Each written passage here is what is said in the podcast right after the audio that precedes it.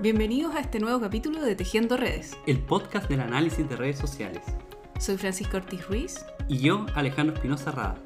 y en este podcast encontrarás entrevistas, reseñas y otras conversaciones sobre el enredado mundo de las redes. Acompáñenos a navegar en la historia, desarrollos teóricos y metodológicos de esta perspectiva científica. Bienvenidos nuevamente al podcast Tejiendo Redes.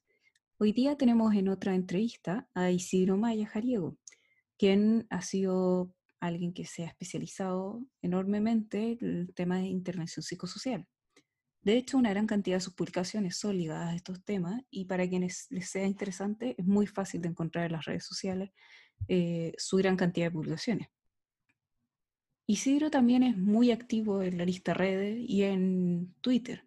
Si ustedes siguen los tweets de estos, podrán ver que se encuentra permanentemente conectado con distintas personas que están haciendo análisis de redes, sobre todo en el habla hispana.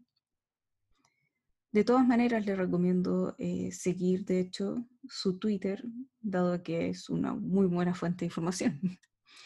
Isidro Maya está trabajando actualmente en la Universidad de Sevilla, en donde ha logrado posicionar estos temas, creando también muchos nexos con la Universidad Autónoma de Barcelona. Es el responsable del grupo de investigación Laboratorio de Redes Personales y Comunidades en la Universidad de Sevilla. Además de ello, dirige eh, la revista Redes, que ya es tan famosa de hecho en toda la habla hispana. Los dejo ahora entonces con la entrevista. Perfecto, entonces muchas gracias Isidro por eh, aceptar nuestra invitación al podcast Tejiendo Redes. Para comenzar, quisiera preguntarte si pudieras presentarte a las personas que nos escuchan, en dónde y en qué estás trabajando actualmente. Muy bien. En, en el Laboratorio de Redes Personales y Comunidades, en la Universidad de Sevilla, el último trabajo en el que hemos participado es un análisis de la financiación de las organizaciones no gubernamentales de servicios sociales en Andalucía. En ese estudio hemos hecho un análisis de redes organizativas para, de alguna manera, intentar mostrar la dependencia de recursos que las organizaciones no gubernamentales tienen respecto a la administración pública y también nos ha servido para identificar tipos de organizaciones en función del- de los servicios que prestan y cómo se relacionan con su entorno. Y hemos encontrado que hay algunas con un enfoque eh, más claramente asistencial, por ejemplo, entidades de servicios sociales de carácter residencial, eh, que atienden a ancianos o que atienden a personas con discapacidad. Y por otro lado, hemos encontrado organizaciones que tienen una orientación a la inclusión social, por ejemplo, que trabajan con población inmigrante.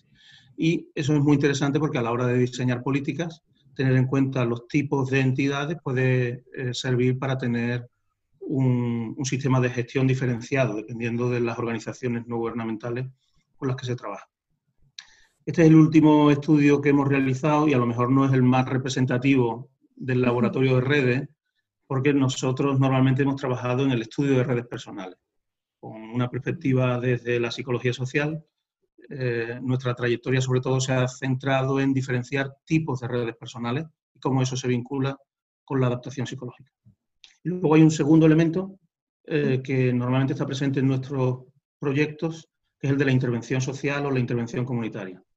Ese sí está, por ejemplo, en este último trabajo que te he mencionado, porque casi todos los trabajos tienen un vínculo con políticas sociales o políticas de salud. Está ah, relacionado con evaluación de necesidades, evaluación de programas, mejora de la eh, implementación de intervenciones. De alguna manera esos son nuestros temas de trabajo. Súper interesante y sobre todo relevante, la verdad, porque tiene un impacto. Eh, quisiera preguntarte por tu primera aproximación a análisis de redes. ¿Cómo fue que llegaste a este tema? Quizás por un profesor, quizás por un curso, quizás por un No, libro. eh, mm, fue un poco resultado de, de mi tesis doctoral. Cuando yo hacía mi tesis doctoral, que fue sobre la adaptación psicológica de la población inmigrante africana y latinoamericana eh, en España, utilizaba el concepto de apoyo social, que tiene una larga trayectoria en psicología. Y intentábamos ver cómo eh, los tipos de apoyo social a los que accede la población inmigrante se relaciona con su proceso de adaptación, con el bienestar psicológico cuando llegan al lugar de destino, también con el proceso de aculturación, de cómo manejan el hecho de moverse entre dos culturas diferentes, y con la integración social o con la integración comunitaria.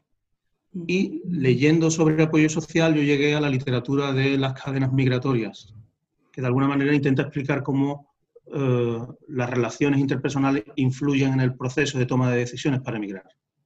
Y ahí se va formando una cadena, que son lazos entre personas, que tiene efectos interesantes desde el punto de vista social y desde el punto de vista psicológico.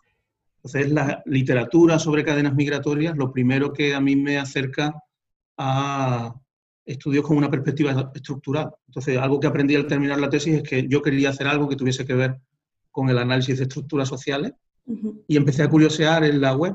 Eh, no eran los primeros años de Internet, pero tampoco estaba tan generalizado como ahora.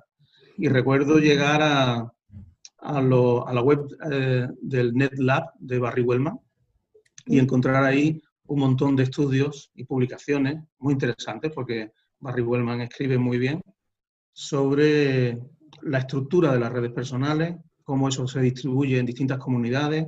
Estaba vinculado a la idea de comunidad o de vida en comunidad y también a otros estudios sobre el impacto de las tecnologías de la información en las relaciones personales y aquello me resultó apasionante. Entonces ese salto desde la inmigración a la estructura social lo hice con, con los estudios sobre cadenas migratorias se entiende perfectamente. Como que el hilo es, como natural, es casi. Sí. Em, la siguiente pregunta, de hecho, quizás ya me la has respondido justo con lo que me acabas de comentar, pero te lo voy a hacer por si acaso, porque es el tema de cuál fue el primer libro o artículo que leíste sobre análisis de red. Quizás serán los de Barry Wellman. Sí, yo cuando leí eh, durante el trabajo de tesis doctoral un artículo de Douglas Massey, yo no lo identificaba o no, no lo conectaba con análisis de redes sociales.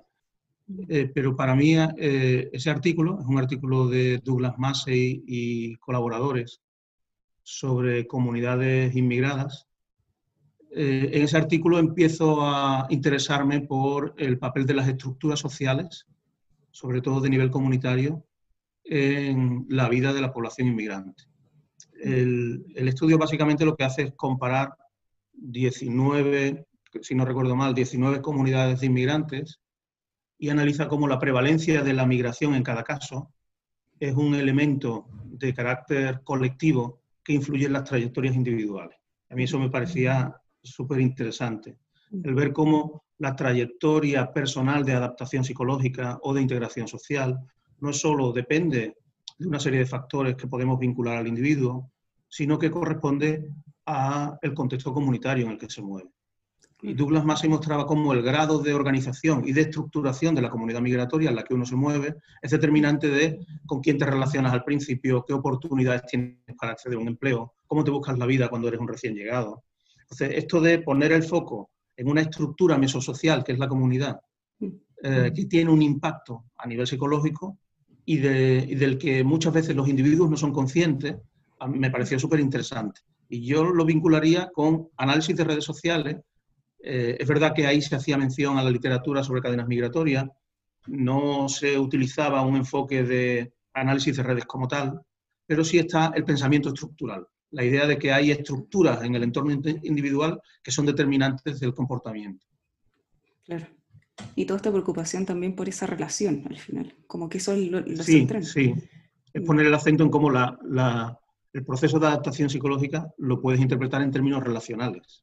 Quién se relaciona con quién y cómo eso te proporciona apoyo afectivo, ayuda instrumental, información, y todo eso eh, está detrás de cómo accedes al mercado de trabajo o cómo te relacionas con la comunidad receptora como son personas que se han desplazado a otro país, han cambiado de contexto sociocultural de una manera tan radical, es más evidente el desencaje estructural que viven.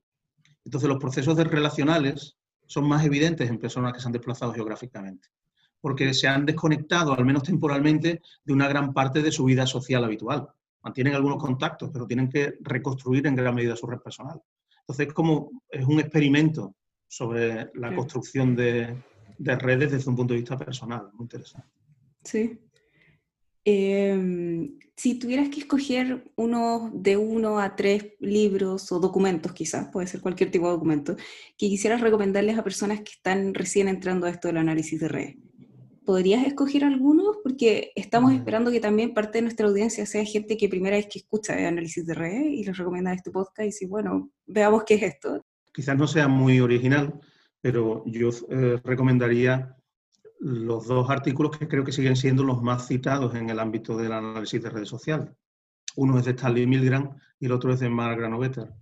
El, el de Stanley Milgram es el problema del mundo pequeño, donde analiza las cadenas de conocidos eh, desde un punto de vista experimental propio de la psicología social, para mostrar cómo todos estamos conectados con todos a través de una densa red de relaciones, eh, de conocidos comunes, y eso tiene efectos en términos de cohesión estructural que pueden ser muy interesantes desde el punto de vista psicológico. El otro es un trabajo de Mark Granovetter desde la sociología económica que habla de la fuerza de los lazos débiles y lo que intenta mostrar es cómo eh, relaciones que no son muy relevantes para un individuo desde el punto de vista personal pueden serlo desde el punto de vista estructural, desde el punto de vista sociológico, en la medida en que le conectan con recursos a los que no tiene acceso en su entorno inmediato de manera habitual. Los dos artículos yo creo que son complementarios, porque el trabajo de Stanley Milgram con la perspectiva de la psicología social pone el acento en los procesos de cohesión social y en la importancia de la densidad, mientras que el trabajo de Margaret Novetter demuestra la importancia de la intermediación y cómo eso puede ser un vínculo con la estructura social. Con lo cual, leyendo los dos, uno tiene los dos elementos que de formas distintas han estado apareciendo en análisis de redes de manera continua, incluso en ciencias sociales en general. Es decir, cuando se habla de capital social cohesivo o capital social de intermediación, bonding social capital and bridging social capital, de alguna manera están esas dos dinámicas de cohesión e intermediación, que es una tensión continua en cualquier análisis que se haga de, de las redes. Y con esos dos artículos se puede llegar, y de hecho son clásicos, son originales, se puede llegar a, una comprensión de esos procesos. Por completar con tres, yo añadiría otro que eh, no es del nivel de los anteriores, no está entre los más citados en, en, el ámbito del análisis de redes, pero creo que puede ser de interés para quien se inicia en, en el estudio del análisis de redes. Es un artículo de Valdis Krebs, es un consultor, de hecho, que se llama La vida social de los routers, si no recuerdo mal. La vida social de los routers de Internet. Social Life of Routers. Está traducido al español, está publicado en la revista Redes y eh, es muy interesante porque de una manera muy práctica, muy sencilla, explica los indicadores básicos de centralidad, de centralidad individual. Por lo cual, para tener una definición accesible, sin mucha formalidad matemática, al recién llegado, le puede resultar muy fácil la comprensión de los conceptos eh, básicos. Y luego, a través de un caso de estudio que es eh, la estructura de hardware de Internet, que está conectada a través de distintos routers, muestra cómo eso es una estructura de red que puede tener distintas topologías o distintas formas, cómo las topologías pueden ser más o menos resistentes al fallo de uno de los routers, dependiendo de cómo están estructurados, y cómo la ruptura de un vínculo entre dos routers puede tener un efecto en la eficiencia del conjunto, de la estructura. Es decir, de nuevo, se pasa de lo micro a lo macro. Entonces, un trabajo muy sencillito, muy fácil de comprender, pero que te muestra cómo detrás del análisis de redes puede haber una complejidad de procesos muy interesante cual yo lo recomiendo porque al recién llegado le puede abrir las puertas y, y suscitar interés por el análisis de redes. Mira, la verdad es que ni siquiera, no, yo no lo conocía, ¿eh? de hecho lo voy a buscar, me, curioso, me interesó. No es uno de los grandes artículos citados, ¿Mm? pero como artículo de divulgación creo que es muy, muy interesante. Seguro que lo leeré. muy bien. Eh, y sí, te pregunto ahora por tu experiencia con el análisis de red y específicamente por el tema de los software. Como que en análisis de red algo que reinan, de hecho, son los software. Hay muchísimos, muy variados y todos tienen distintos objetivos. Entonces quisiera saber sí. cuáles has usado en general en tus investigaciones o si actualmente quizás usas uno o quizás usas uno, eh, has usado uno siempre y te has mantenido ahí y ese es el que la verdad es que tiene muchos beneficios para tu investigación. Nosotros siempre hemos utilizado paquetes informáticos definidos. Ahora hay cierta tendencia a utilizar uh, desarrollos de software específico para un análisis que se quiera realizar. Y normalmente eh, nuestro uso más habitual es UCINET, Visone y SPSS. Luego, complementariamente, hemos utilizado Siena, BenMaker o Paget. Eh, Ucinet y Visiones lo combinamos del siguiente modo. Ucinet normalmente lo utilizamos para la parte analítica porque tiene la ventaja de ser una herramienta de fácil uso y muy práctica. Entonces, en términos de practicidad, yo creo que es el software que se ha ido imponiendo porque es user-friendly, como dicen los americanos, es accesible, es amigable, entiendes el menú inmediatamente y en la primera sesión, sin, sin saber mucho de redes, si cargas datos, puedes hacer allí una representación visual. Entonces, con poco, inmediatamente puedes empezar a, generar análisis y interpretaciones con, tus datos. Y eso lo solemos combinar con Visone eh, para la representación gráfica fundamentalmente. Visone tiene una calidad en la representación visual que está por encima de todos los demás programas y una versatilidad para la parte gráfica también excelente. De hecho, está pensada para temas de diseño, con lo cual normalmente aquello que hemos analizado con UCINET, aunque muchas veces utilizamos NetDraw también, es bastante habitual que eh, lo representemos visualmente con, con Y como nuestros estudios están en gran medida o corresponden en gran medida a la tradición de la psicología social, casi siempre eh, jugamos con muestras de entrevistados. Eh, es verdad que también hacemos redes completas, como el ejemplo que he comentado antes de las redes organizativas, pero es muy habitual que estudiemos redes personales, con lo cual lo que hacemos es generar indicadores, resumen de las redes personales con UCINET, que luego pasamos a SPSS. Y ahí lo manejamos con, eh, como variables de, de los entrevistados. Igual que tiene una serie de variables atributivas, pues tiene otras de carácter estructural. Ahí hay que jugar con normalizar los datos o buscar alguna estrategia de metaanálisis, pero normalmente lo que hacemos es incorporar desde las redes personales a SPSS. Y luego, con menos frecuencia, hemos utilizado Siena para análisis longitudinal de redes. Para mí es uno de los más potentes desde el punto de vista teórico, el, el programa de investigación que hay detrás, Siena. Hemos utilizado puntualmente BenMaker para entrevistas con una carga psicológica importante. BenMaker es muy apropiado para el contexto clínico de entrevistas. Entonces, cuando haces entrevistas donde a una persona le pides que lo represente directamente en el ordenador y que desde el gráfico vayan saliendo los datos, BenMaker suele facilitar mucho las cosas en entrevistas cualitativas. Y menos, pero alguna vez también hemos utilizado Payek. Payek es muy potente desde el punto de vista analítico pero sí es complejo de utilizar, no tiene eso que hemos dicho antes de Ucinet, de que es accesible y fácil. Tengo algún amigo en análisis de redes que decía que con Payek la primera experiencia es abrir el programa, mirar lo que hay y luego cerrarlo. Porque eh, es difícil que inmediatamente te pongas allí a explorar los datos. Tienes que saber algo de cómo funciona aquello para poder implementarlo. Pero eh, tiene eh, algunos indicadores que no hay en ningún otro programa eh, quien lo ha diseñado es un genio y yo creo que se nota en la manera en la que está diseñado y a veces es difícil de, comprender. Y luego es especialmente útil para grandes bases de datos. Cuando tienen muchos nodos, muchas relaciones, eh, es de, gran utilidad. Sí, bueno, es verdad lo que dices, eso de, no es tan intuitivo, pero la verdad es que uno gana muchísimo después de ya, aprenderlo, como de, ya de pasar los primeros pasos. Sí, sí, sí, sí, la verdad que sí. Em, con el tema de una discusión bien clásica del análisis de redes, es esta discusión de si análisis de redes sería algo como teórico, sería algo metodológico, o sería ya algo de métodos mixtos. Eh, ¿Cuál sería tu opinión al respecto? ¿Crees que análisis de redes es teórico o, ya es un marco teórico o quizás es un set de herramientas o quizás es ambas? Yo creo que no es incompatible una cosa con la otra. Eh, una disciplina puede hacer contribuciones metodológicas o un área de investigación puede hacer contribuciones metodológicas y hacer también contribuciones teóricas. Yo creo que en el, en, el, análisis de redes sociales se han dado las dos.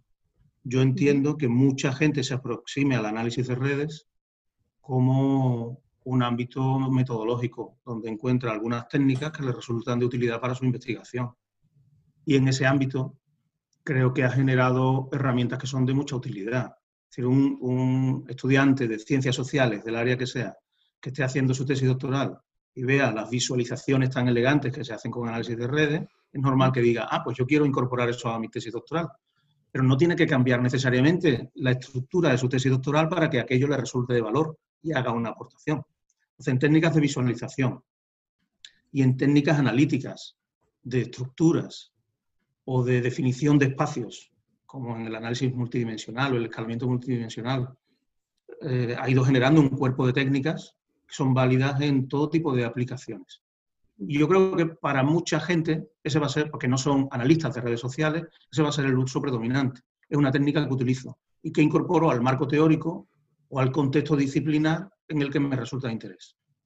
Sin embargo, yo creo, desde mi perspectiva en ciencias sociales, que las aportaciones más interesantes del análisis de redes están en lo teórico. A mí me gusta decir que más que una teoría es un enfoque teórico, porque puedes hacerlo compatible con otras teorías. El enfoque teórico consiste básicamente en que es un, estilo de pensamiento estructural. Piensas en la importancia de la estructura, la importancia de las relaciones, la importancia de la, de la interacción, la importancia de los contextos de interacción. Entonces yo creo que eso es lo que, para mí, es lo que aporta el análisis de redes. De pronto iluminar cómo puedes mirar a la sociedad con ojos relacionales y puedes traducir en términos de estructura cualquier problema de investigación que eh, eh, tengas a mano. Claro, cuando uno se mete mucho, como nos pasa a los que nos dedicamos al análisis de redes, se convierte en un vicio. No puedes entender nada en tu entorno que no sea desde un punto de vista estructural. Uno ve nodos y relaciones en cualquier contexto. ¿no? Pero yo creo que detrás de ese vicio hay la realidad de que es un enfoque estructural que, sobre todo, lo que aporta es poner el acento en los patrones de interacción estructurales y convertirlo eso en un elemento explicativo. Em, te pregunto ahora por los congresos Sample. Eh, sabemos que es una instancia importante para todos los que son ya analistas de redes y llevan una trayectoria importante. Es, un, es el evento del año. Y quisiera preguntarte por tu primera experiencia en el Congreso. ¿Cómo fue? Eh, si presentaste, quizás no presentaste, pero quizás hacías otras cosas. El, primer Congreso Sample al que yo fui fue en Budapest, en Hungría, que fue en 2001 es decir, muy poquito después de mi tesis doctoral, que la leí en 1999. Eh, fui a Budapest y recuerdo que presenté, hice dos presentaciones, una en el, en el Congreso General y otra en la Mesa Hispana, que entonces empezó a generar encuentros eh, en español eh, entre aquellos que estuviesen interesados en compartir con miembros de la comunidad hispanohablante. Presenté algo sobre cadenas migratorias que era lo que me había llevado a las redes, eh, en, la parte general, y algo sobre las tipologías de apoyo social, que era el contenido de mi tesis doctoral en la, en la mesa hispana. Entonces, para mí la experiencia fue casi un momento de revelación. Fue realmente para, en mi trayectoria haber ido a ese Assemble, eh, yo lo considero importante. Por un lado, eh, tuve contacto con, presencial directo con gente con la que me había comunicado por correo previamente en la lista redes. Entonces le puse cara a alguna gente con la que ya tenía contacto eh, en esa mesa hispana concretamente. Y ahí empezamos a establecer relaciones que luego han tenido continuidad académica y, personal. Y luego la confirmación de que yo quería dedicarme a un punto de vista más colectivo sobre la realidad psicológica porque incluso en la psicología social, aunque muchas veces se dice, pocas veces somos capaces de transferirlo a la práctica. La psicología social ha tenido una orientación muy cognitiva en las últimas décadas, especialmente en la década de los 80, los 90 fue el boom de la percepción social. Y creo que era importante retomar, porque ya existía la psicología social antes, el punto de vista estructural, que por ejemplo en el, en el análisis de grupos pequeños tenía mucho peso en la década de los años 50 bueno, los estudios de Moreno, eh, con la perspectiva sociométrica, corresponden también a antecedentes de la psicología social. Entonces, volver a poner en el centro de la psicología social los procesos de interacción, con independencia de que en percepción social se ha avanzado mucho y se sabe, se sabe mucho. Entonces, el moverme en un congreso donde había muchos sociólogos, muchos antropólogos, mucha gente con una perspectiva colectiva, a mí me hacía acercarme desde la psicología social a, ese punto de vista. También hay psicólogos sociales, pero es verdad que durante un tiempo ahora está volviendo a emerger con, potencia, eh, estaban menos presentes en, análisis de redes. Con lo cual, para mí fue un congreso muy importante. Y luego, yo siempre digo que el Samber es el mejor congreso al que he asistido. Eh, después de eso he ido con cierta frecuencia. Yo creo que tiene algo especial. No sé si es también que uno lo mira con los ojos del análisis de redes y como tiene ese interés, te resulta eh, atractivo. Pero es verdad que es un congreso que resulta muy receptivo para el recién llegado. Yo recuerdo gente que acaba de llegar al congreso y que se mete en el business meeting, donde se toman decisiones sobre la organización, sobre el INSNA, sobre la red internacional de análisis de redes sociales.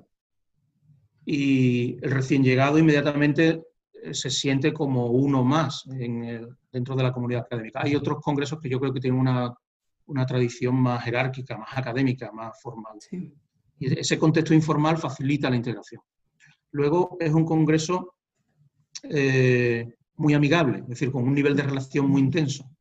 Ahí yo no he visto un nivel de intercambio tan grande en otros congresos tampoco. Posiblemente por esa orientación a las relaciones que el propio contenido de la investigación lleva. Pero la gente es muy abierta a establecer colaboraciones y he visto en, cada congreso que surgen eh, empresas de montar un artículo que luego años después acaba montándose, acaba reflejándose en una publicación y ha surgido de la interacción en el SAMBL. Entonces, el SAMBL ha contribuido a la productividad y a la creatividad científica en análisis de redes. Y por último, que a mí es lo que más atractivo me resulta, es un congreso muy innovador. siempre que vas a un encuentras innovaciones metodológicas y teóricas. Hay otras áreas que no están tan vivas, eh, posiblemente porque se dedican ya a reproducir lo que se sabe. Por ejemplo, en el ámbito de la psicología social hay otros congresos que son muy de reproducción del conocimiento. Sin embargo, el análisis de redes sociales, todavía, y desde que yo estoy ahí eh, en contacto con, la comunidad de investigadores, creo que es una comunidad muy productiva, está en fase de, creación, posiblemente por el hecho de ser un entorno multidisciplinar, donde hay desde físicos estadísticos o informáticos a sociólogos, trabajadores sociales, psicólogos. Y eso ha ido generando innovaciones en el análisis, en el análisis eh, y en la visualización de las redes. Con lo cual es un congreso al que recomiendo ir es amigable, te van a dejar entrar, tienes oportunidades de colaboración y vas a estar aprendiendo cosas nuevas en cada ocasión. Sí, la verdad es que uno se va con hartas tareas después de un Sambil. Sale mucho trabajo, ¿no? Sí, muchísimo. Y si te pregunto también, entiendo que en ese congreso, de hecho el primer eh, congreso Sambil que acabas de mencionar, también, a ver si entiendo bien, creo que por ahí surgió también la idea de hacer esta revista Redes. Eh, ¿Fue en ese evento o cómo eh, nos pudieras contar un poquito de cómo fue ese origen también, aprovechando de que... Bueno, el primer, el primer volumen de la revista Redes está vinculado a la mesa hispana que se organiza en Budapest. Entonces es verdad que el primer volumen está ahí. Pero antes de ese encuentro, aunque yo no participé, en Sitges, en Cataluña, hubo un congreso internacional, un SAMBL, y ahí la comunidad hispana se reunió y puso en marcha una serie de iniciativas para potenciar el análisis de redes en castellano, en español. Ahí, por ejemplo, se inicia la lista redes, si eh, estoy bien informado, y se habla de la necesidad de establecer mecanismos de comunicación entre los investigadores hispanohablantes. Se habla potencialmente de una revista, pero la revista efectivamente no se concreta hasta el 2002, el Congreso de Budapest del 2001. Entonces está vinculado a, la relación entre investigadores en, español en análisis de redes. Claro, bueno, hace mucho sentido también, porque me imagino que además viéndose las caras y diciendo, bueno, tenemos harto trabajo ya, tenemos que sacarlo afuera. Yo, yo tenía mis dudas en el momento en el que aquello se plantea, porque era como plantear un encuentro dentro del Congreso con entidad propia eh, y en un idioma distinto. Y mm. podría generar efectos de segregación o dificultar la integración de la comunidad hispanohablante con el resto. Y podría ser percibido como algo raro, que de pronto haya gente que decida reunirse en español y aparte. Pero el efecto que tuvo fue el contrario. El efecto que tuvo es que eh, facilitó eh, que se formara una comunidad de investigadores hispanohablantes un nivel de cohesión yo creo que alto. Eh, facilitó el acceso a quienes por no manejarse bien con el inglés tenían reparos a la hora de incorporarse a un congreso internacional y facilitó de alguna manera la difusión de lo que eh, los investigadores a nivel internacional estaban haciendo a otros investigadores que no tenían acceso por el idioma. Con lo cual, el efecto que ha tenido, yo creo, es servir de puente entre la comunidad hispanohablante considerada de manera general y eh, la comunidad internacional, porque les ha permitido ah, socializarse, iniciarse, aprender estrategias y técnicas antes de incorporarse a red. De manera que la mesa hispana, en su conjunto, yo creo que el efecto que ha tenido es que ha sumado investigadores a la International Network for Social Network Analysis, porque se pudieron socializar de una manera amigable antes de incorporarse de una manera definitiva al Congreso y a la sociedad. Sí, bueno, ahí tiene también que ver con esto que mencionabas de que efectivamente las conferencias también generan un poco de repente una muralla invisible de que uno, sin haber presentado nunca en una conferencia, uno dice, bueno, esto quizás es muy formal, muy académico, qué sé yo, y como menciona la mesa hispana, la verdad es que funciona muy bien. Yo, creo que ahí hubo una, una visión, eh, me refiero en este caso a, a la International Network, eh, una visión de hacer de los congresos un contexto informal de relación. Eso en algún momento, en aquellos artículos que yo leía en la web de Barry Wellman, recuerdo que él contaba el relato del el origen del Sample, donde tuvo un papel importante Russell Bernard o, el propio Barry Wellman. Y una de las cosas que deciden es hacer un contexto informal de relación. Lo de Sample, de alguna manera, está vinculado a ir a lugares atractivos que tienen que ver con lugares de playa, turísticos, probablemente muy caros, eso encarece mucho luego ir a, a un congreso, pero con la idea de que es un entorno relajado, donde van investigadores, pero van a relacionarse entre ellos, además de hacer sus comunicaciones. Mm. Y esa idea se ha convertido en una cultura organizativa dentro de la International Network, de manera que la informalidad y la accesibilidad forma parte del día a día de interacción entre los investigadores. Bueno, y la verdad es que les ha funcionado, así que funcionó. Em, ahora quisiera comentar un poquito sobre em, ¿Cuáles son los centros que crees a nivel internacional eh, que son los más importantes actualmente en el análisis de red? O que quizás incluso en un pasado eh, considerarías que fueron un, centro realmente que, generaba y que promovía el análisis de redes también. Muy bien. Esa es una pregunta difícil porque posiblemente depende mucho del contexto de investigación. Sí. Eh, Pero pensando en tu contexto. Sí, sí, por eso lo, intento responder desde mi contexto, significa que no hay por qué generalizarlo eh, como regla general al conjunto de la comunidad de investigadores. Eh, en, análisis de redes hay una comunidad, por ejemplo, en torno a estudios organizativos, otra en torno a estudios con una perspectiva de las políticas y la gestión de políticas, otra vinculada a la metodología o al desarrollo de software y de algoritmos con lo cual, dependiendo del espacio en el que uno se ubique, acabará mencionando unos centros que son de referencia para ese ámbito. En mi caso personal o en el del laboratorio de redes personales, eh, posiblemente los que consideramos de referencia están muy vinculados a nuestra trayectoria de investigación y a los usos que hemos hecho del software. Entonces, por ejemplo, yo considero que eh, un grupo de referencia en la investigación es el que ha liderado Tom Snyders en Groningen, en la Universidad de Groningen y luego también en la Universidad de Oxford, con ese plan de el estudio longitudinal de las redes sociales. Eso supone una innovación en un ámbito donde todos los estudios y todos los softwares se diseñaban con un enfoque descriptivo para estudios transversales y de pronto él introduce, y mucha más gente por supuesto, el enfoque longitudinal de analizar las dinámicas de cambio en las redes.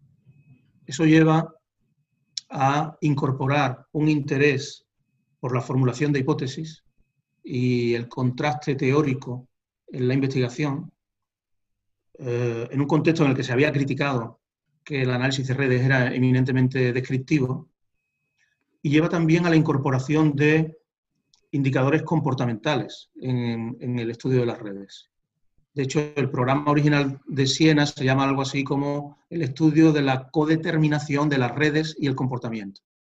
Cómo las redes y el comportamiento evolucionan a lo largo del tiempo y se influyen mutuamente.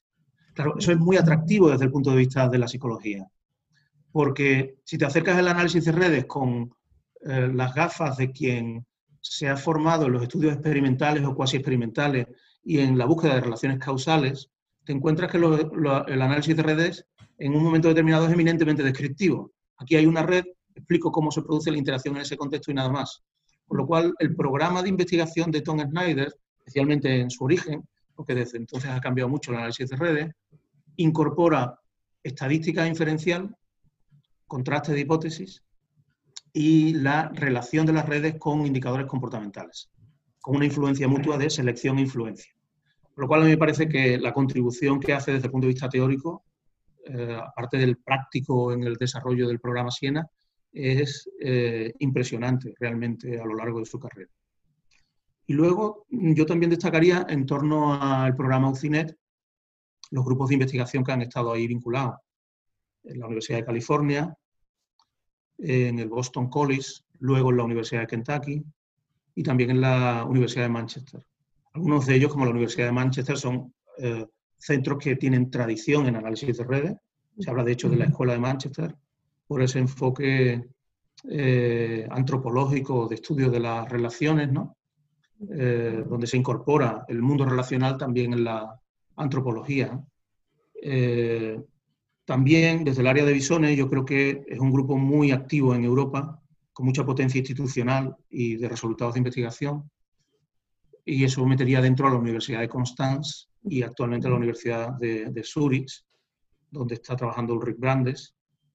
Y creo que son un grupo también de referencia, para nosotros lo han sido, no solo en visualización, sino a veces también en cómo entender eh, el análisis de una estructura social. Por ejemplo, en el contexto organizativo es muy interesante la formulación de círculos concéntricos de centralidad, porque te ayuda a identificar segmentos de relevancia en las organizaciones y eso es una contribución original de, Ulrich Brandes.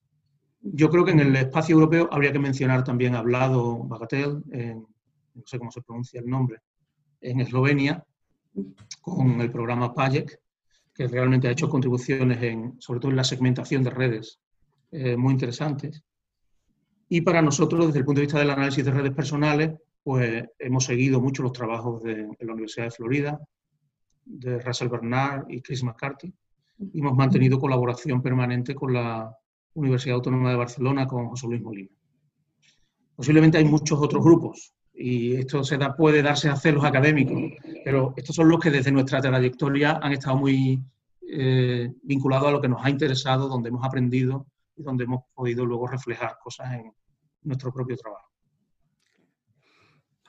Ahora quisiera consultarte eh, ¿cuál sería tu red favorita?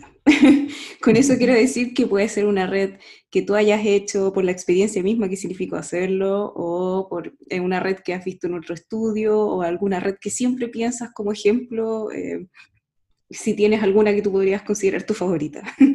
Muy bien.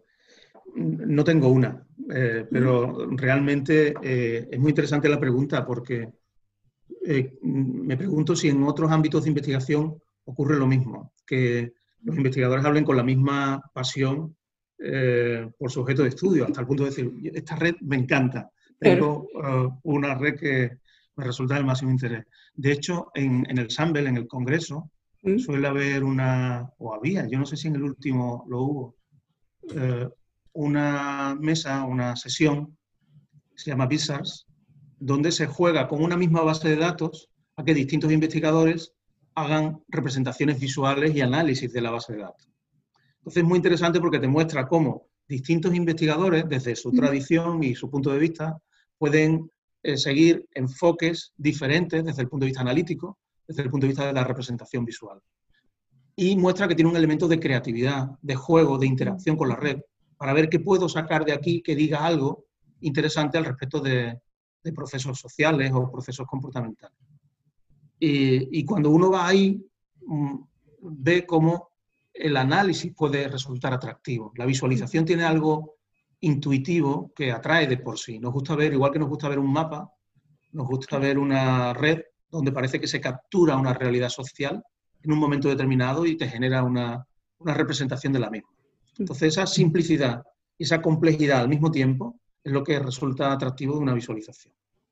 Eh, nosotros tenemos un artículo que se llama Siete usos del análisis de redes en la intervención comunitaria, donde eh, lo que hacemos es ilustrar distintos usos que se hace del análisis de redes en la intervención y empezamos en cada uso con un ejemplo que nos resultaba a nosotros especialmente atractivo de aplicación de técnicas de redes en la intervención. Entonces, esos ejemplos son los que yo diría como redes favoritas, porque son muy cercanas a nuestro ámbito de intervención comunitaria, teniendo un enfoque de redes, con lo cual combina nuestros dos intereses de investigación. Ahí, por ejemplo, hay algún estudio de Tomás Valente sobre la selección de líderes de opinión cómo seleccionar líderes de opinión que luego puedan funcionar como agentes de salud efectivos en la transmisión de un mensaje preventivo. Entonces, eh, ha desarrollado estrategias pragmáticas eh, muy interesantes, muy originales, para cómo seleccionar a los, los, estudiantes de una clase que van a tener más capacidad de influencia sobre sus compañeros en una campaña preventiva. Hay algún estudio donde se analizan coaliciones comunitarias también. Creo recordar que es en Wisconsin, donde lo que se muestra es cómo las relaciones, el grado de densidad, de hecho, entre una serie de eh, entidades que proporcionan servicios de salud es determinante de la efectividad en la reducción de la mortalidad infantil. Eso se muestra con una observación longitudinal y el impacto es muy significativo porque hay una reducción de la desigualdad de salud, creo recordar por la minoría negra o hispana, muy significativo la minoría negra, y eh, representan cómo las relaciones entre un conjunto de organizaciones que proporcionan servicios me puede decir algo al respecto de cómo se está implementando la política social. Eh, Tomás Valente tiene otra red muy interesante, que es cómo las relaciones entre los participantes en un programa mejoran los resultados del programa. Entonces, como abrir la caja negra de un programa y ver cómo dentro del programa ocurren interacciones entre los participantes. Y esas interacciones no son secundarias, no son un subproducto, pueden ser parte esencial de que el programa funcione. Por ejemplo, si un grupo de padres que están trabajando con la obesidad de sus niños forman relaciones entre ellos en un programa, puede, puede ser que eso tenga un mayor impacto preventivo y que se reduzca la obesidad de, sus hijos. Porque al formar esas relaciones intercambian apoyo entre ellos y se convierten en una comunidad más o menos estructurada que está afrontando conjuntamente el problema porque es un problema común. Entonces, Tomás Valente ha tenido la habilidad de mostrar cómo hay un proceso relacional detrás de la implementación de un programa. Y otro ejemplo que yo creo que es muy interesante y eh, podría valer como red favorita es eh, el análisis de poblaciones de difícil acceso con hombres homosexuales consumidores de droga por vía parenteral. Eh, hay un grupo, Latkin y, colaboradores, donde han intentado analizar redes de intercambio de jeringuilla o redes de intercambio sexuales en una población de difícil acceso porque está contagiada de SIDA, o es consumidora de drogas. En esos casos donde es difícil acceder a la población, el análisis de redes te proporciona un método para hacer emerger la estructura de la comunidad y tiene un valor también desde el punto de vista de la intervención. Con lo cual, mm, hay muchas redes favoritas, realmente podría poner muchos ejemplos, pero aquellas aplicaciones donde la red tiene un uso desde el punto de vista de la intervención y ese uso trasciende la presentación visual porque se convierte en herramienta de intervención, a mí me parece de lo más sugerente, porque vincula el análisis de redes con la investigación-acción. Eso no siempre se hace, ¿eh? pero que la verdad es que se valora muchísimo. Es mm. interesante. Quisiera preguntarte por cuál teoría, medida o concepto es la que más utilizas o que resulta más útil para ti desde tu ámbito de investigación. También puede ser que sea algo más actual o quizás antes ocupabas algo y ahora eh, mantienes quizás con otro concepto. O puede ser también una medida. ¿Mm? Es verdad que aunque nos hemos mantenido en hacer eh, análisis de redes personales y en particular tipologías, clasificaciones de tipos de, de redes personales, hemos ido introduciendo cambios en función de a veces las necesidades aplicadas de los estudios en los que estábamos inmersos.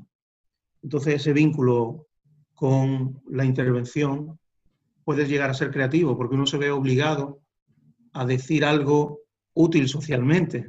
Bueno, obligado, lo estoy diciendo en el sentido de es un encargo y tú tienes que responder a las necesidades de quien te ha encargado. Entonces, esa exigencia de ser útil socialmente hace que uno no pueda preocuparse simplemente de tener una red bonita, sino que aquello sea útil eh, de un modo práctico determinado. ese doble vínculo hace que seas creativo, que no tengas más remedio que ser creativo, porque tienes que incorporar tus intereses académicos en las necesidades sociales. Y nosotros entonces hemos ido variando a veces lo que hacíamos, con lo cual la referencia teórica puede que haya ido cambiando en función de las necesidades concretas de cada caso de investigación. Pues por darte una respuesta concreta, nuestro origen son los modelos de apoyo social.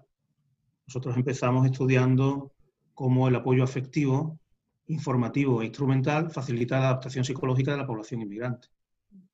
Y eso, cuando dimos el salto a las estructuras sociales y empezamos a hablar de redes personales en lugar de apoyo social, se ha mantenido en la medida en que hemos tenido siempre una orientación a identificar el intercambio de recursos.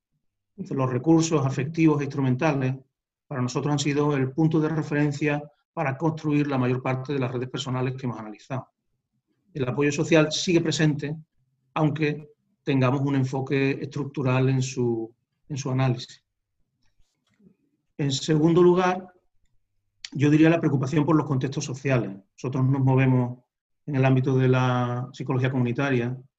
Entonces, cuando veo algún concepto como el de Feld sobre social focus, focos sociales, focos de actividad, nos resulta muy sugerente porque nos remite a los contextos de interacción. Las redes no son un ente abstracto, sino que ocurren en contextos institucionales y en contextos de interacción. Entonces, tener una visión, un interés por los contextos de interacción puede iluminar algo al respecto de cómo se conforman, por ejemplo, las redes personales. Eh, eh, últimamente, por ejemplo, hemos incorporado el concepto de escenarios de conducta, behavior settings, se utiliza en psicología ambiental, donde habla de espacios donde se producen patrones estables de interacción. Aunque cambien los miembros, se puede mantener el tipo de interacción que se produce. Por ejemplo, a la entrada de un colegio eh, suele haber madres, normalmente, que llevan a sus hijos y que en ese escenario hablan entre ellas. Digo madres porque es lo que más habitualmente encontramos, también pueden ser padres, pero normalmente son madres e interactúan entre sí. Hablan de sus hijos, hablan del colegio y hablan del barrio. Eso es un escenario de conducta. La medida en que eh, eh, sean quienes sean las madres que ese día interactúan entre sí, están reproduciendo un mismo comportamiento, que reunirse a la puerta del colegio para recrear la comunidad y recrear el colegio. Y eso puede tener efectos luego muy interesantes. Por ejemplo, nosotros lo hemos eh, analizado en los programas que se aplican en la escuela. Hasta qué punto las relaciones entre familias facilitan la implementación de los programas psicoeducativos. Con lo cual, la preocupación por los escenarios, por los contextos, por los focos de actividad, a nosotros nos resulta muy interesante porque se vincula directamente con el ámbito de la psicología comunitaria. Y el último elemento sería la investigación-acción. Nosotros seguimos, de alguna manera, el enfoque de Kurt Lewin, de investigación-acción, y hemos vinculado el análisis de redes a, intervención comunitaria. Eh, identificar algún tipo de enfoque pragmático eh, es algo que también intentamos incorporar de un modo u otro a los estudios en los que participamos. Quisiera preguntarte entonces ahora por eh, los desafíos que enfrentan análisis de redes ahora. Desde tu perspectiva, ¿hacia dónde vamos un poquito? ¿Qué es lo que viene ahora? Em, eso, ¿cuáles son los desafíos del análisis de redes? Yo creo que el desafío actual es el, el cómo afronta el crecimiento y el éxito que ha tenido en las últimas décadas. Mm. Eh, en los últimos 20, 30 años, el crecimiento del análisis de redes ha sido espectacular, exponencial, desde el punto de vista sustantivo, desde los contenidos, pero también desde el punto de vista de su repercusión en la comunidad científica y cuánta gente lo utiliza. Eh, desde el punto de vista sustantivo, eh, Yo recuerdo que alguna de las cosas que pensaba cuando me acercaba como psicólogo al área era el que tenía un enfoque eminentemente descriptivo y que a veces eso era una limitación a la hora de eh, intentar explicaciones teóricas, a veces con una ambición causal sobre el comportamiento. Pero desde esas primeras cuestiones, el desarrollo en los contenidos ha sido realmente espectacular. Es decir, se han generado indicadores de inferencia estadística donde no lo había, herramientas para la comparación entre redes donde no las había, eh, eh, esquemas de análisis longitudinal cuando tampoco los había. Ha crecido la capacidad de computación, se han desarrollado software de análisis, software de visualización. ha habido una transformación, no sé eh, decir en cuánto tiempo, pero en las últimas décadas que realmente ha sido muy significativo. Y eso se ha reflejado en su éxito, en difundirse de una manera muy generalizada, no solo dentro del ámbito de las ciencias sociales, sino también fuera. De hecho, en el ámbito de la física estadística o de la informática se habla de network science. No es exactamente análisis de redes sociales, sino un enfoque más centrado en el dato, eh, más centrado en las estrategias de, eh, de análisis, propiamente. Y ahí sí puede tener un enfoque más metodológico y más de, más de técnicas. Entonces, realmente eh, está creciendo mucho y está transformándose en la medida en que al acercarse a distintas disciplinas surgen elementos de innovación en cada una de ellas, como comentaba antes. Por lo cual yo creo que el reto es cómo gestiona ese éxito, porque puede haber un riesgo de segregación, de disgregación, para decirlo mejor. Eh, que puedan ir surgiendo comunidades regionales con entidad propia. Bueno, eso no es una amenaza, no pasa nada tampoco, ¿no? Eh, que vayan surgiendo entidades disciplinares más independientes, que acaben generando un corpus propio. Yo creo que parte de lo que ha caracterizado al análisis de redes precisamente es su multidisciplinaridad. El hecho de que haya un matemático inventando un algoritmo, un informático que lo ha convertido en software y un científico social que lo aplica en sus análisis del comportamiento, genera un espacio de colaboración y de creatividad transdisciplinar muy interesante. Y eso es lo que ha caracterizado el análisis de red. Y creo que el crecimiento, si es muy grande, puede romper ese elemento de creatividad en la medida en que cada uno se mueva en su espacio, en su terreno, y ya tenga una masa crítica suficiente para hablar con los suyos. Ah, pues yo voy con los psicólogos, yo voy con los informáticos, yo voy con los matemáticos. Hacer eso yo creo que es perder la esencia de lo que ha caracterizado la innovación y la creatividad del análisis de redes en los últimos tiempos. Y en ese sentido yo veo dos amenazas. Pero bueno, lo digo con la boca pequeña porque tampoco me preocupa demasiado. Eh, una es el, énfasis en el Big Data y, la potencia de los físicos estadísticos. Su capacidad para manejar grandes bases de datos y hacer cosas en términos de representación visual magníficas, a veces eh, hace que las miremos con cierto esnovismo como algo magnífico o grandioso que han hecho con los datos.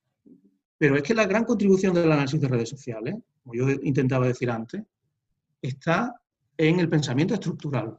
Son los conceptos sociológicos y psicosociológicos sobre cohesión estructural, sobre intermediación, los que hacen que yo pueda decir algo sobre los patrones de interacción. Con lo cual, si quito eso y me quedo simplemente con el manejo de datos estructurales, tengo otra cosa, pero ya no tengo el análisis de redes sociales. Entonces, bueno, mm, he dicho amenaza y, me, he arrepentido inmediatamente después de decirlo porque yo he leído cosas de física estadística o de Big Data que me resultan apasionantes también. Entonces yo no me voy a cerrar a, a ese ámbito, sino que creo que es algo que puede revertir. Pero creo que sí es interesante mantener el interés por preservar en lo posible el enfoque estructural como contribución que el análisis de redes sociales ha hecho a la ciencia en general y a las ciencias sociales en particular. Y luego la otra preocupación es la emergencia de las ciencias sociales posmodernas. Y yo ahí soy poco condescendiente, lo tengo que reconocer. Yo creo que el análisis de redes sociales no es muy compatible con los enfoques posmodernos, aunque se está integrando en ocasiones. Porque el, análisis de redes sociales se ha caracterizado por una epistemología realista, empírica, pragmática, y parte de mi interés en ella eh, está también en reconocerme con ese enfoque eh, de investigación. Y yo creo que no solo en el ámbito científico, sino en el ámbito social hay como cierta tendencia en la que los hechos son menos importantes, la acción son menos importantes, los resultados son menos importantes. Y esas son las cosas por las que yo he estado luchando desde la investigación. Yo creo que los hechos importan y yo creo que tenemos que hacer una investigación que tenga una repercusión en la realidad desde un punto de vista pragmático. Convertirlo en un juego simbólico elegante le quita parte de la contribución social que hace la ciencia, yo creo. Y en ese sentido, incorporarlo a, elementos de pensamiento débil, donde ahora le pongo además una visualización, creo que es otra cosa. Entonces, yo no me voy a convertir en censura tampoco de eh, ningún investigador, pero desde un punto de vista crítico, yo creo que eso puede ser una amenaza a las contribuciones que ha hecho la análisis. Sí. Bueno, ojalá que no sea una amenaza tan grande. Em, bueno, la última pregunta eh, sería en consideración de nuevo de estas personas que pueden estar recién integrándose al análisis de red.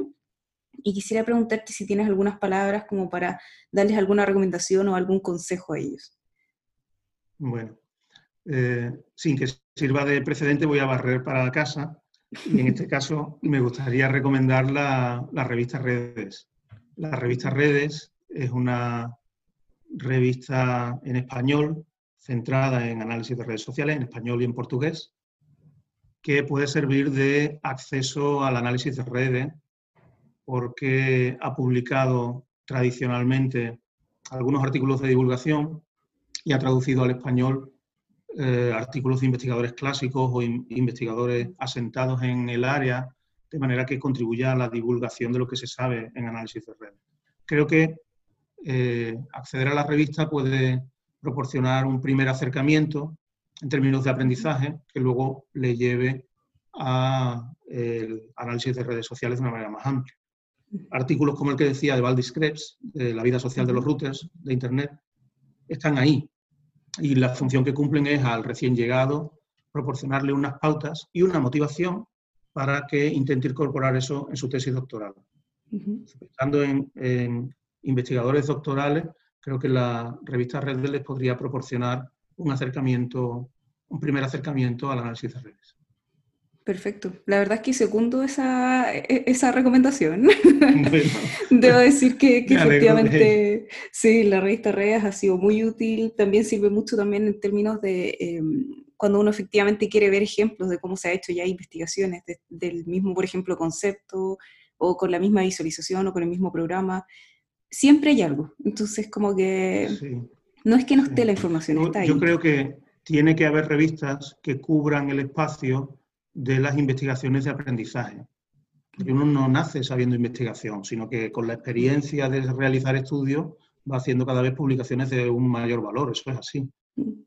Y entonces creo que tiene que haber revistas que tengan eco para las primeras investigaciones, porque de alguna manera eh, sirven para que tengan difusión y proporcionan un incentivo a los investigadores más, más jóvenes. Y creo que es bueno que se asuma una trayectoria también de progresividad.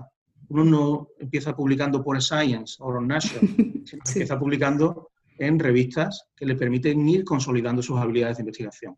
Y redes es una puerta abierta a eso, a que investigadores hispanohablantes puedan difundir sus primeros trabajos de investigación a, a la comunidad internacional.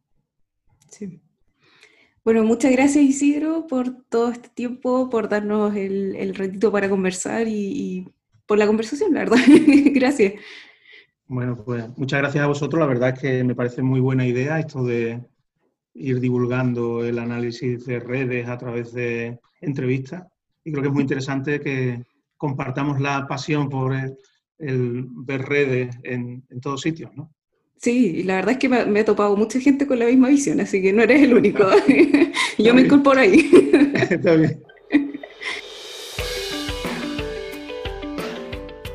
Este fue el capítulo de hoy. Esperamos que lo hayan disfrutado. Recuerden que el primer miércoles de cada mes publicaremos nuestros capítulos. También nos pueden enviar anuncios o sugerencias para el programa a nuestros correos. Nos vemos en una próxima oportunidad para seguir tejiendo redes.